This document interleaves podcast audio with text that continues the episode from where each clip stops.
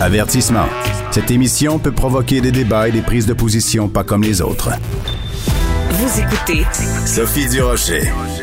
Depuis euh, le départ, on ne sait pas trop si c'est elle qui a démissionné ou qui a été démissionnée. Donc, depuis le départ de Julie Payette de son poste de gouverneur euh, général, on entend beaucoup parler de combien ça nous coûte cette affaire-là.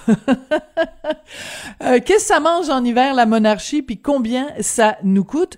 Et euh, justement, ben, il y a une pétition qui a été lancée par la Fédération canadienne des contribuables qui a recueilli 100 000 signatures pour euh, justement se questionner sur l'intérêt de la monarchie. On va en parler avec Renaud Brossard, qui est directeur Québec et intérimaire Atlantique à la Fédération canadienne des contribuables. Bonjour, Monsieur Brossard. Bonjour. Alors, euh, le, la pétition euh, parlait en particulier d'un d'un des émoluments, parce qu'ils sont nombreux, euh, d'un des d'une des rétributions financières de la gouverneure générale, c'est les allocations. Alors, parlez-nous de combien, euh, à combien montent les allocations et pourquoi cette euh, pétition est si populaire? Effectivement, c'est euh, quelque chose d'un petit peu fou, mais quand un gouverneur général démissionne ou quand, quand il a fini son mandat, il conserve son compte de dépenses. donc, les contribuables payent, peuvent, peuvent rembourser jusqu'à 206 000 par année par ancien gouverneur général euh, pour des factures en frais de bureau, euh, en vol d'avion, euh, en repas gastronomiques ou en, ou en chambre d'hôtel. et on, on trouve que c'est pas une bonne utilisation des fonds publics de donner ça à quelqu'un qui n'est plus au service des Canadiens, qui n'est plus un qui, qui n'occupe même plus de poste au gouvernement. donc on a on a fait cette, cette pétition-là pour mettre fin à la pratique.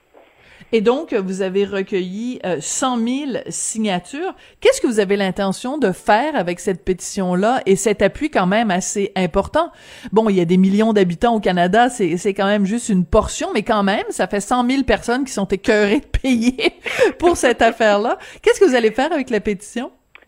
Ben, dans un premier temps, on veut continuer à mobiliser le plus de gens possible pour euh, avoir le plus de signatures possible sur notre pétition et ultimement euh, aller la déposer au bureau du premier ministre. Hmm. Euh, un, un, un, truc qu'on aime bien dire, c'est que la démocratie, c'est pas un exercice qu'on fait une fois ou quatre ans seulement. Hmm. c'est un exercice qu'on peut continuer à hmm. faire, même quand les gouvernements, même quand il y a des gouvernements majoritaires, dans ce question d'un gouvernement minoritaire, c'est encore mieux. Et euh, quand les politiciens voient qu'il y a des enjeux comme ça qui tiennent à cœur à la population, qui, tiennent à cœur au point où il y a au-delà de 100 000 personnes qui prennent la peine d'aller signer une pétition, souvent, ça leur donne une raison d'agir pour changer les choses. Euh, et pour nous, l'objectif est très clair. C'est de mettre fin à ces allocations de dépenses, à ces comptes de dépenses à vie euh, dont bénéficient les ex-gouverneurs généraux. Oui. Alors, euh, c'est vous avez venez de dire les deux mots qui tuent, euh, Monsieur Brossard. Vous avez dit à vie.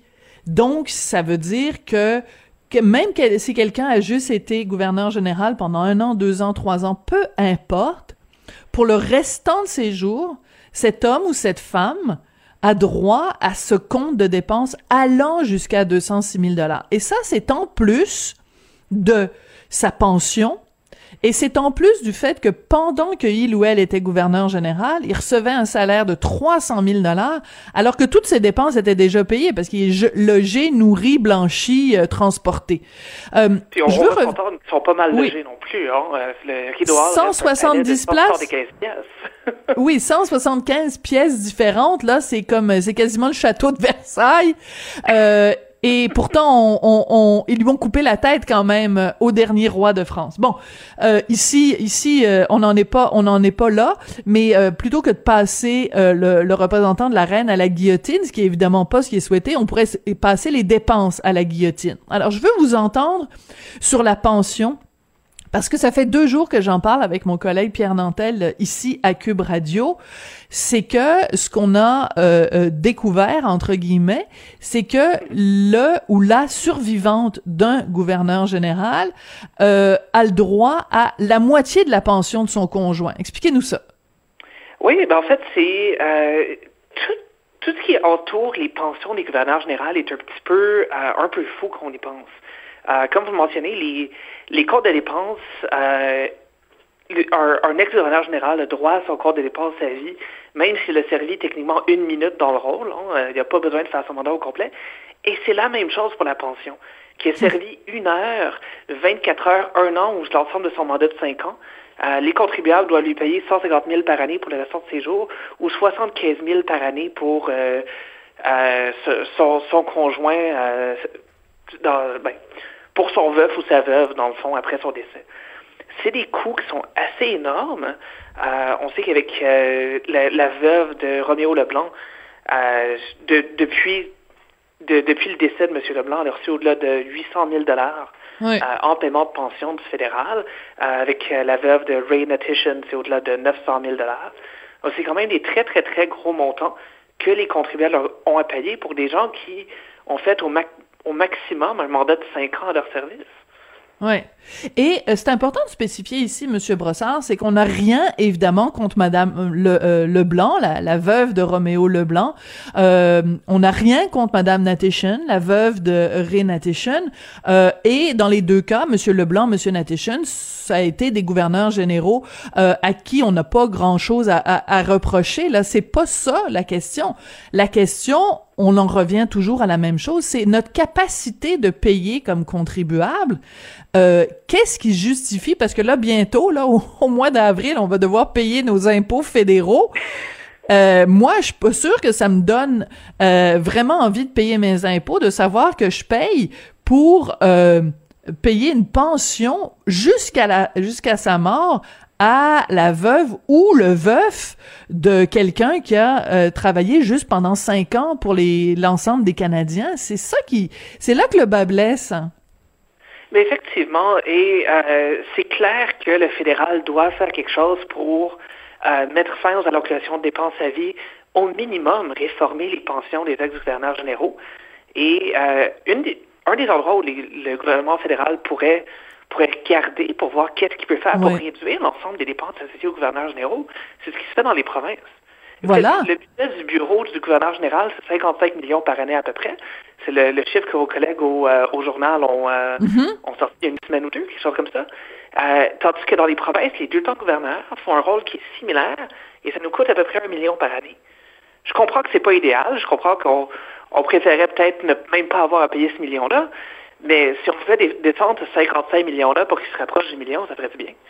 Oui, et de toute façon, il y a moyen de couper. C'est-à-dire qu'on peut, on pourrait très bien dire, euh, ok, t'as été gouverneur général, on te remercie pour tes bons services et euh, tu as le droit pendant les deux années qui suivent euh, ton mandat à euh, un compte de dépenses parce que c'est vrai que en tant qu'ex-gouverneur général, tu es sûrement sollicité, tu as de la, de la, correspondance à faire, tu dois aller donner des conférences, des choses comme ça.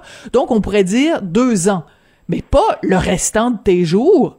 Pourquoi on n'est pas capable de mettre euh, effectivement, faut pas donner ça pour le restant de leur jour, mais même pendant les deux ans suivant leur mandat, euh, oui, ces gens-là vont être sollicités pour faire des conférences. Oui, ils auront du courrier, euh, mais c'est la même chose pour les ex-premiers ministres, la même chose pour plusieurs ex-politiciens euh, qui vont faire des conférences, qui vont se déplacer et qui, ultimement, vont le faire à leurs frais ou aux frais des, euh, des conférenciers qui reçoivent. on donne quand même un, assez beau traitement aux gouverneurs généraux. on leur paye 306 000 par année pendant qu'ils sont en poste. On leur donne un, on, leur donne accès à une équipe, des, une équipe de la taille d'une cour médiévale pratiquement. On, les laisse vivre dans un palais de 175 pièces qui, je dois préciser, c'est deux pièces de plus que le palais royal de la famille norvégienne à Oslo. euh, c'est quand même, on leur en donne beaucoup, puis en plus, quand ils partent, on leur donne ces comptes de dépenses-là, ces pensions à 150 000 par année. On leur donne même une enveloppe de 10 millions de dollars pour se partir une fondation. Bon, ça, c'est l'autre affaire. On donne déjà beaucoup, là. Oui, puis euh, je veux dire, euh, c'est euh, bon. Et donc ils ont ils ont cet, argent-là pour faire des, des fondations, mettre sur pied des fondations.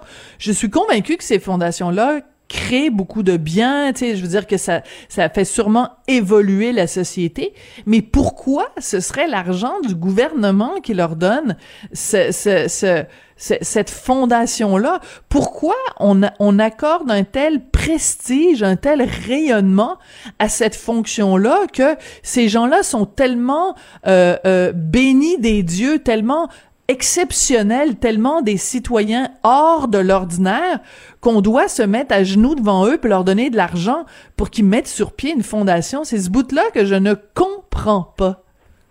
Ben, vous n'êtes pas la seule. Puis je peux vous dire, au moins nos, nos 100 000 signataires euh, derrière les pétitions pensent, comme vous, pensent comme moi d'ailleurs là-dessus. Euh, il y, a, y, a, énormément de choses à changer. Euh, que ce soit de garder un système de gouverneur général, mais de réduire tellement les dépenses que ce soit plus raisonnable, ou que ce soit d'abolir la fonction, c'est sûr qu'il y a une discussion à avoir, puis il y a des choses à faire. Absolument. Au moins, en Absolument. attendant, si on peut mettre fin à l'ensemble des traitements de faveur qu'on leur donne, ça va déjà faire un bon pas dans la bonne direction. Ouais, en tout cas, alors tous ces chiffres-là, vous allez les retrouver dans l'excellent dossier de mes collègues. Donc, euh, être euh, sujet britannique, ça vous coûte cher. Et euh, ben, on continue à suivre ça, puis à suivre votre pétition, Renaud Brossard. Donc, vous êtes directeur Québec et intérimaire Atlantique à la Fédération canadienne des contribuables. Et on n'oublie jamais, évidemment, que dans contribuable, il y a surtout le mot con. Et des fois, on a l'impression que c'est un petit peu comme ça qu'on se fait traiter par le gouvernement. Merci beaucoup, Monsieur Brossard.